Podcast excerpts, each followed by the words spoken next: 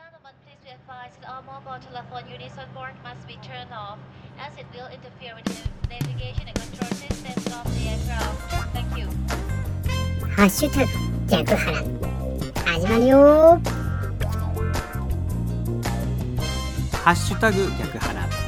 この番組は逆の物差し校と腹を作る読書会の逆腹をつなげた逆腹が番組名になっています逆の物差し校名古屋の代表私市川秀幸が読書体験と日常生活をリンクさせて物語っていくラジオ番組です。今日の番組はまずはフリートークのコーナー。今回はですね日記についてお話ししようと思っております。続きましてフリートークのコーナーもう一本 いきます。この番組の作り方についてちょっとお話ししようかなと思っております。そしてエンディングへと続きます。さあ今日も元気にいきましょう。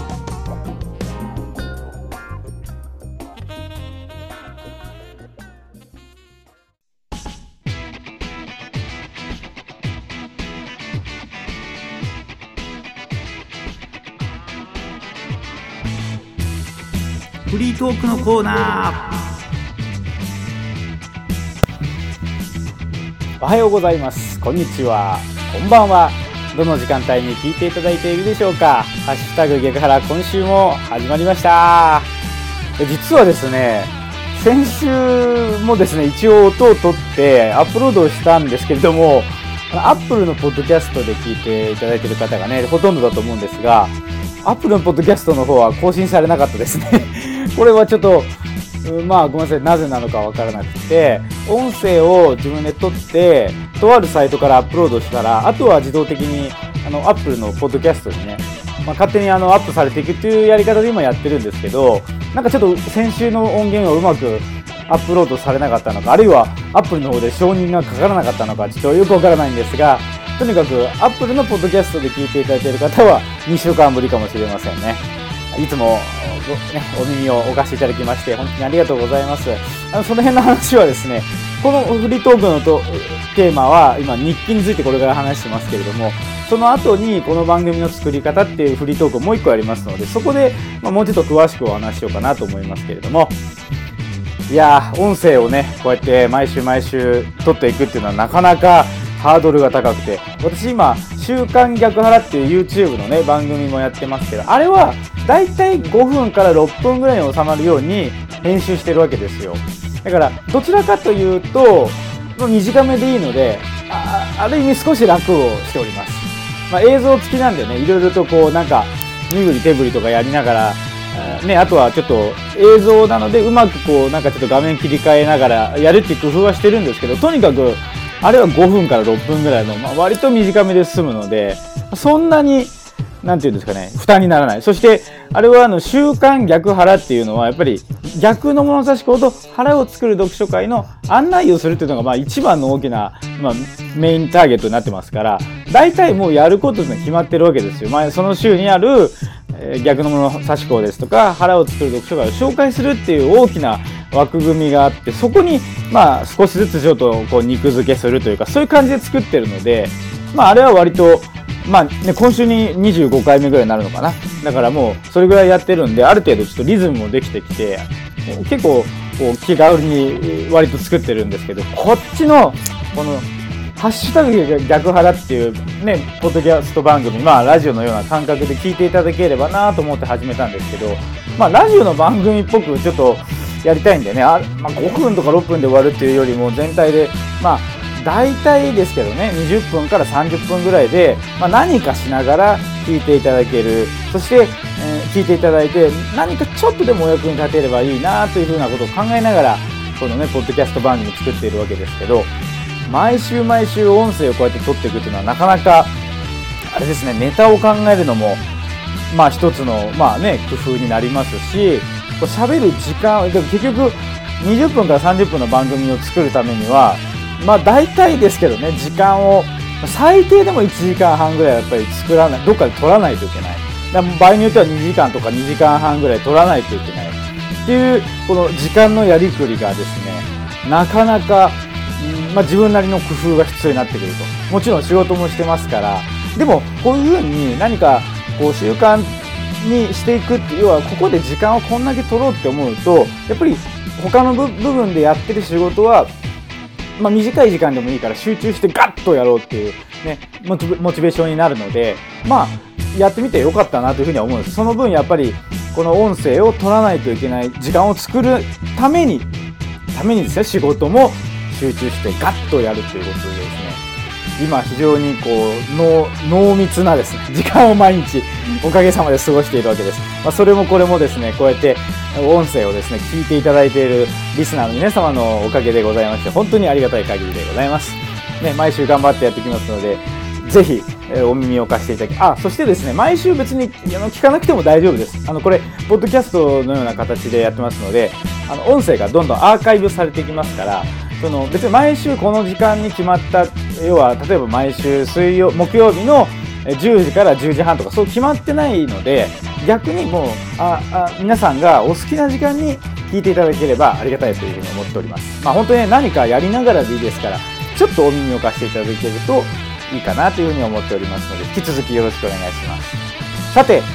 今週ですね、何話そうかなと思って、まあ、いいつもですね、何を話そうかなと思うんですけど、まあ、メールとかでね、質問があればもちろんそれにお答えしようと思うんですが、特にそういったリクエストがない場合っていうのは、自分でテーマを決めるわけです。で、まあ、その場合、何かやっぱ話しやすいテーマをですね、ネタにしたい、したら方がいいかなというふうに思っていて、で、今週はですね、日記についてお話ししようと思っております。日記って何かっていうと日記を、まあ、最近私毎日書いていましてでそれでいろいろと何ていうのかな気づきがあったのでそれについて皆様にお話ししてなんかお役に立てればなというふうに思うんですけどどうですか？あの聞いていらっしゃる皆様の中で日記を書いているっていう方いらっしゃいますでしょうか？ね。まあ、いるかもしれないですね、中には。あのむむしろ僕なんかよりもっともっと長い期間ね、もう日記を書くことが習慣になってますっていう人もいらっしゃると思って、で、僕はですね、日記を書き始めたのが、まあ、明確に2018年の9月13日木曜日だということで、まあ、今自分の日記帳を手元にね、えー置きながら話しておりますけれども、この日から始めているので、まだ1年も経ってないんですよ。まあ、えっ、と、半年は経ちましたけれども、8ヶ月ぐらいなのかな。でも日記って今までもですね何回も何回もチャレンジしたことがあってあの自分が小さい時要は学生だったりとかの時から何回も日記っていうのはチャレンジしてきたんですけど全然続かなかったんですよ。まあ、一つにはなんだろうな。何を書いていいのかわからないっていうのがやっぱり昔あったんですよね。なんかね前書いてた時っていうのはその日のなんか出来事をただ時系列に書いただけっていうような感じで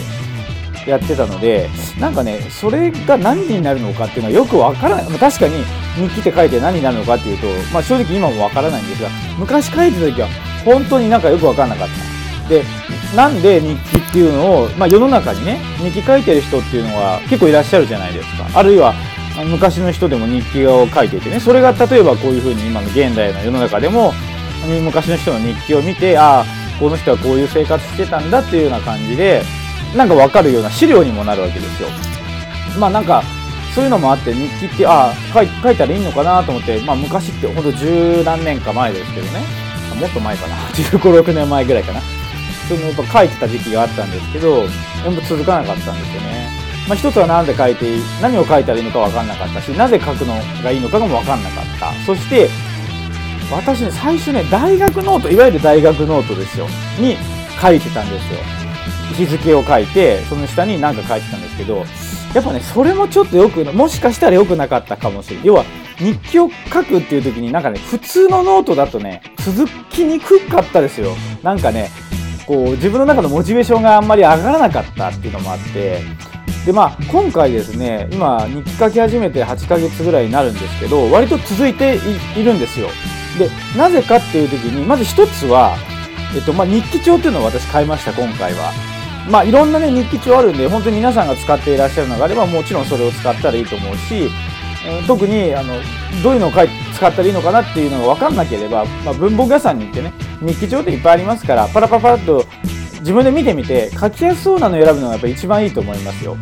まあその中でも今私がずっと使ってきたこれいいわと思ってるのがこの緑カンパニーっていうね会社が作っている、まあ、日記なんです日記帳なんですけどね。なんていうのかタイトルは「ワンイヤーダイアリー」ってて、まあ、そのまんまなんですよ。要は日記な日記帳なんですよ。でまあ特徴としてはこの1冊がちょうどワンイヤーダイアリーちょうど1年間1年間分の日記になるという、まあ、仕組みになってるわけですよね。要は結局本文これ368ページと書いてありますが、まあ、365日1日1ページ書いていくというような感じなんですよね。でこのタイプの日記帳を今使って書いてきているんですけれども、えっとまあ、書いてることは、まあ、大体あのページの、ね、上の段には、まあ、時系列でパパパッとまあ書いてその下に大体その日なんかこう感じたこととかをね書いているんですけれどもやっぱりねこれこれなんですよその日感じたことを書き留めるっていうことがとっても大事だなっていうのをなんか最近すごい実感あのしてるんですよ。なんかね自分の感情とかって本当にあのその場その場で流れていくと特に記録しないとなんかね感情ってすごい流れていくんですよね。でなんとなく嬉しい感情だったりなんとなくこう嫌な感情っていうのってなんかねずっと流れていっちゃうんでなんか自分の中でもわけわかんなくなってくる時があったんですけどでもこの日記帳にねなんかそれを書き留めるようになってからあなんかねすごい自分自身の棚卸しがしやすくなったんですよね。でえっと、この日記帳に、えっとまあ、何を書いてもいいんですけど、まあ、日付の横に気分っていうのが、まあ、あってその気分をねほんと一言でいいんですよ。安心とか、まあ、普通の「ふ」とか、まあ、良い時は「量」とかですね書いてるんですけどなんかねもうそれ書くだけでもね非常にいいあのその日自分自身のメンタルってどうだったのかっていうのをその日に振り返って書くわけですよでやっぱり疲れてる時は疲れてるっていうふうに書いてますしなんかねそれが逆にいいのかなと思って。なんかねやっぱりはっきり言って感情ってプラス面だけじゃないですよね。もうほんと振り子のように感情っていうのは触れてるのでまあ一日の中でもネガティブな方に触れたりポジティブな方に触れながら一日っていうのを過ごすんですけど結局その日一日ってどうだったかっていうふうに思った時になんかやっぱり自分自身とね向き合う。要は自分自身と向き合うっていうことができるんですよね。すごいそれが大今本当に大事だなと思っていてやっぱりね今とっても自分の中でもあのキーワードになってるのって自分と向き合うっていうことなんですよ。これ、まあ、何でもいいです、まあ、一つのツールとして今日記だと思ってるので日記って話しているんですけれども、まあ、感情をね書いていくっていうことが一つ自分と向き合うことにもなるのですごくね日記っていうのは本当にそれが役に立つ。そしてあの僕もねブログを書いて外に向かって発信するっていうことを、うんとまあ、頑張ってやっていた時期もあるし、まあ、今もなるべくそういうふうにしようと思ってるんですけどこの日記っていうのはですね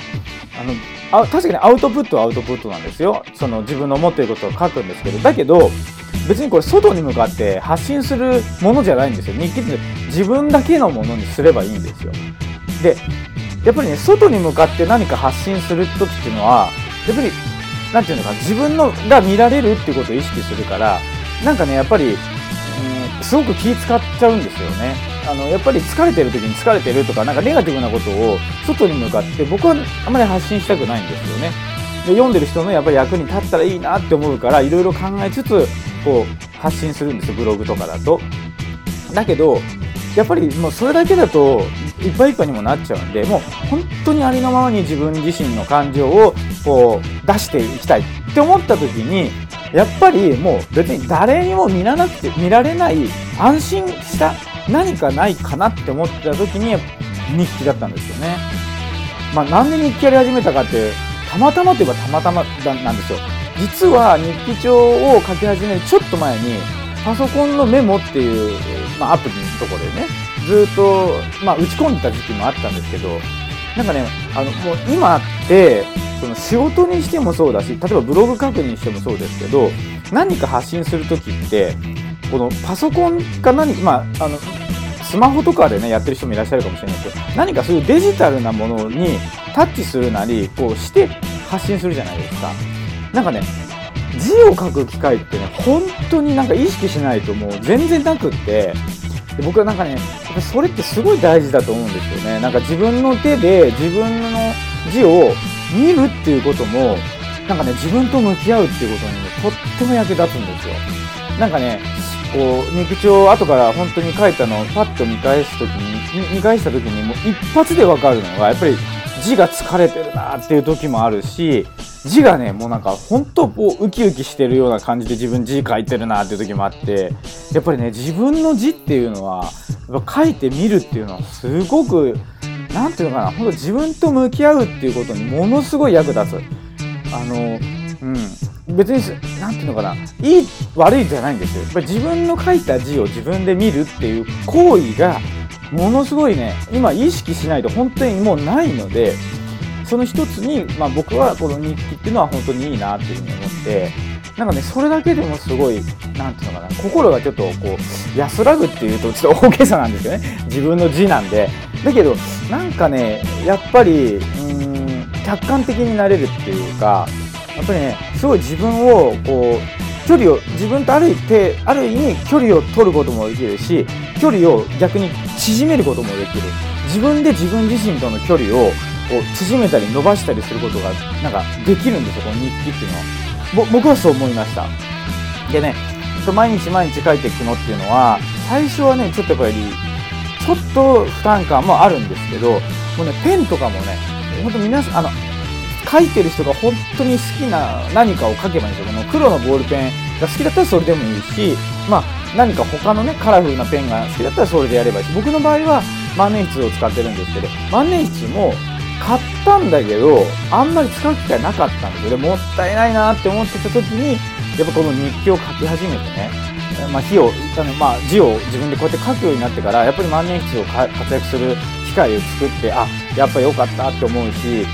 まあ、やっぱりね字を書くっていう行為自体が、まあ、ある意味ちょっとこう楽しくなってきたっていうのもあるんですけど、うん、やっぱり、まあ、ていうのかな字っていうのは温み温かみがありますよね。そのパソコンで書いたブログのね記事を、まあ、自分で見直すこともあるんですけどああこういうこと自分は思ってたんだって思うのはあるんだけどやっぱり自分で書いた字を直接見るっていうのとパソコンに打ち込んだその文章を後から見るというのとでは全然やっぱり違うんですよ。だこれだけパソコンが普及しても当たり前のようにもう自分自身で持っているっていうこういう時代だからこそ例えば日記っていうのはあえて手書きで自分でやるっていうことが逆にねなんかちょっと価値を持つというようなことになってきているんじゃないのかともうそしてこれからますますそうなっていくんじゃないかなっていうふうに思ってまあ日記っていうのを今自分自身も書き始めてますし、えー、ぜひなんかおすすめなのでやってみてはいかがかなというふうに思うわけです。そしてまあ僕の場合だとこの日記帳が1年で1冊仕上がるわけなので、まあ、できれば来年もも同じ日記帳をね使ってこ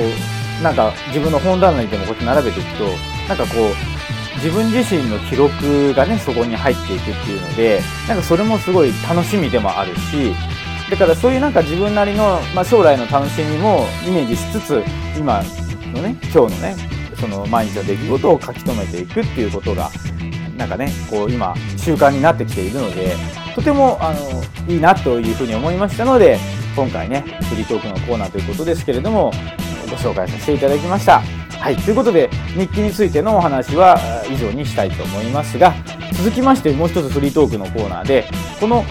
今ね喋ってるこの「ハッシュタグ逆腹」というこの番組の作り方を、まあ、少しお話ししてそして先週アップロードしたんだけど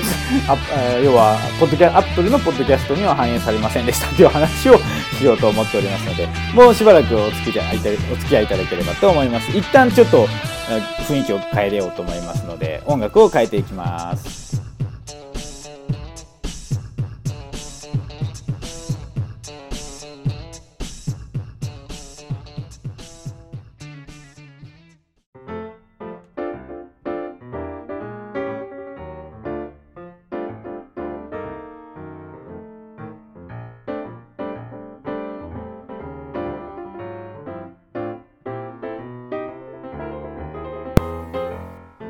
はい、ちょっと雰囲気を変わりまして、もう一本フリートークですけれども、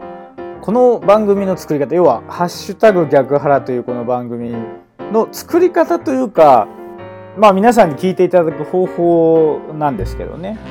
あの、アップルのポッドキャストで聞いていただいている方が、ほとんどだと思います。あのデータがわかるんですよ。どの媒体で聞いていただいているかっていうのが、まあ、見る見ることができるんですけどねアップルのポッドキャストのリスナーの方が一番多いっていうのが、まあ、分かってるんですけどこの番組なんですけどね、まあ、自分でまず音声を録音するじゃないですか。でそこに今バックで流れてるこの音楽を、まあ、編集ソフトを使って要はやるわけですで音量調整とかいろいろね、まあ、編集作業をやっているんですけどやって、まあ、トータルの番組の今、まあ、この番組だったらどうかな、まあ、20分から25分ぐらいになると思うんですけどその一つの音声ファイルっていうのをまず作るわけですよ。でその後なんですけどね。私が今使ってるのはえっと、アンアンカーっていうのかな。ANCHOR っていうまあこれアメリカなのかな？外国のサイトなんですけど、まあ、そこにその音声をアップロードするわけですよ。そうするとそのアンカーがなんか自動的にいろんなねまあえっと、ポッドキャスト媒体にこうアップロードしてくれるっていうサービスらしいんです。でその中の一つに、えー、アップルのポッドキャストもありますしなんかあの最近だとよく聞く Spotify っていうやつだったりとかですねあと Google ポッドキャストっていうのもあるらしいんですけどまあそれ以外にもですねいっぱいあってそこに一気にドワーッとアンカーっていうサイト経由でアップロードされるっていう仕組みで今こうやっております。でまあいろんな何かの理由でアップされないっていうこともやっぱりあるんですよね。でアップルのポッドキャストに直接じゃあなんでやらないのっていうふうなことなんですけどいやもう正直言ってなどうやってやっていいのかが分からなくてでいろいろ調べた時にこのアンカーっていうサイトを使うのが便利だっていうことが分かったので今このサイトにまずアップロードしてそしてそこからいろんなポッドキャストの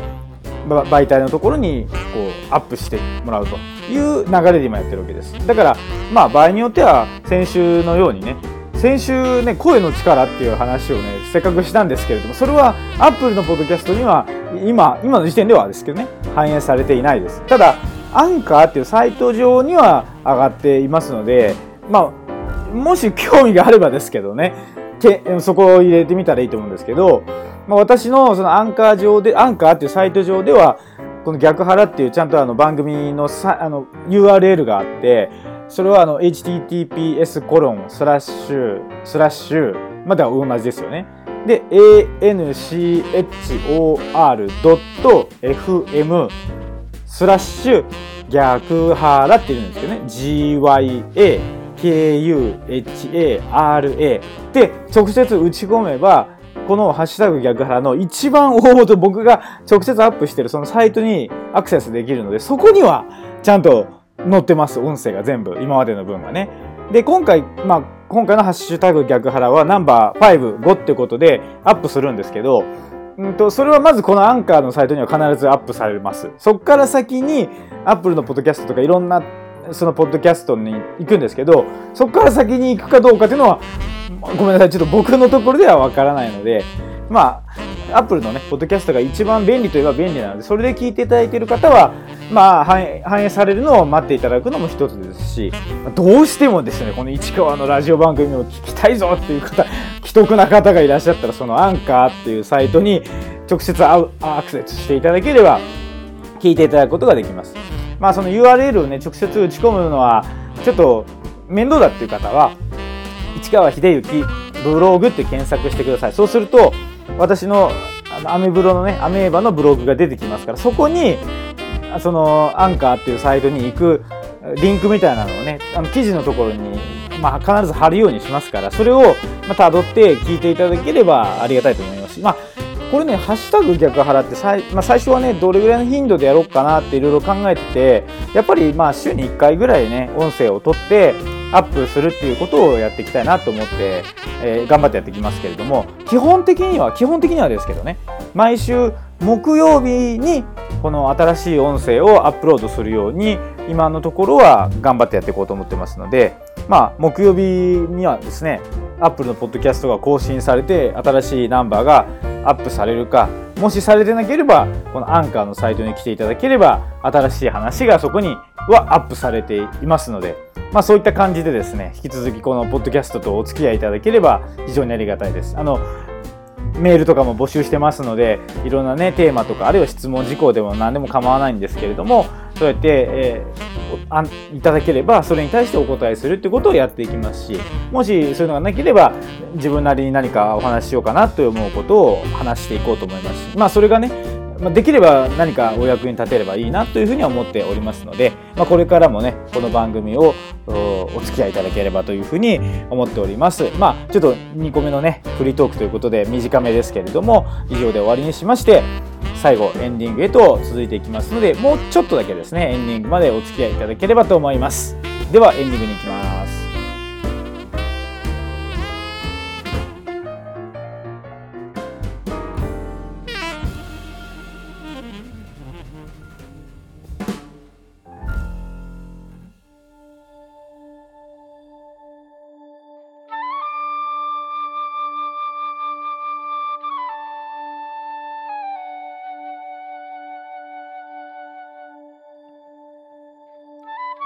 ハッシュタグ逆腹。今日はこれにて終了。皆様お聞きいただきましてありがとうございました。いかがでしたでしょうか？さて、ここで告知です。次回の原読名古屋、そして次回の清水店長がいらっしゃる逆物名古屋、そしてもう一個、次回の小川さんがいらっしゃる逆物名古屋でございます。まず次回の原読名古屋ですが、6月15日土曜日の3時から5時でございます。場所はいつも通りの小樹寺様。正しいの寿のお寺と書いて小樹寺様というところでやります。腹を作る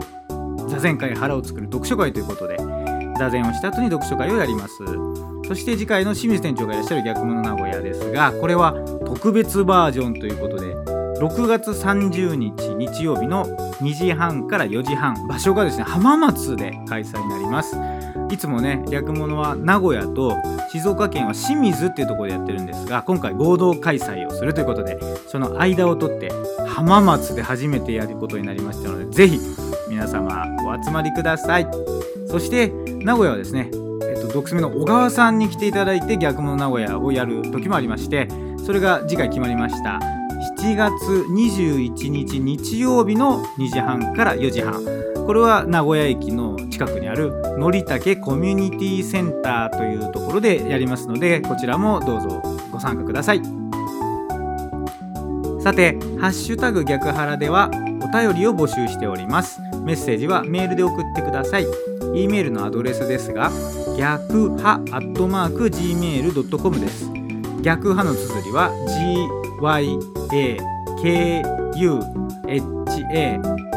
ですね。アットマーク gmail.com です。gmail.com ですね。逆派アットマーク gmail.com まで。ご意見ご感想あるいはアドバイス何でもいいので送ってくださいね。原読名古屋に参加したいですとかですね。逆物名古屋に参加したいっていうのもとっても嬉しいのでぜひ送ってください。そしてラジオネームとかねお書き添えいただければ本名ではなくてそちらのラジオネームでご紹介させていただきますのでメールはいつでもお待ちしております。それでは今日の番組はこれにて終了です。最後までお聞きいただきありがとうございました。ハッシュタグ逆腹次回の配信まで皆様ごきげんよう。さようなら。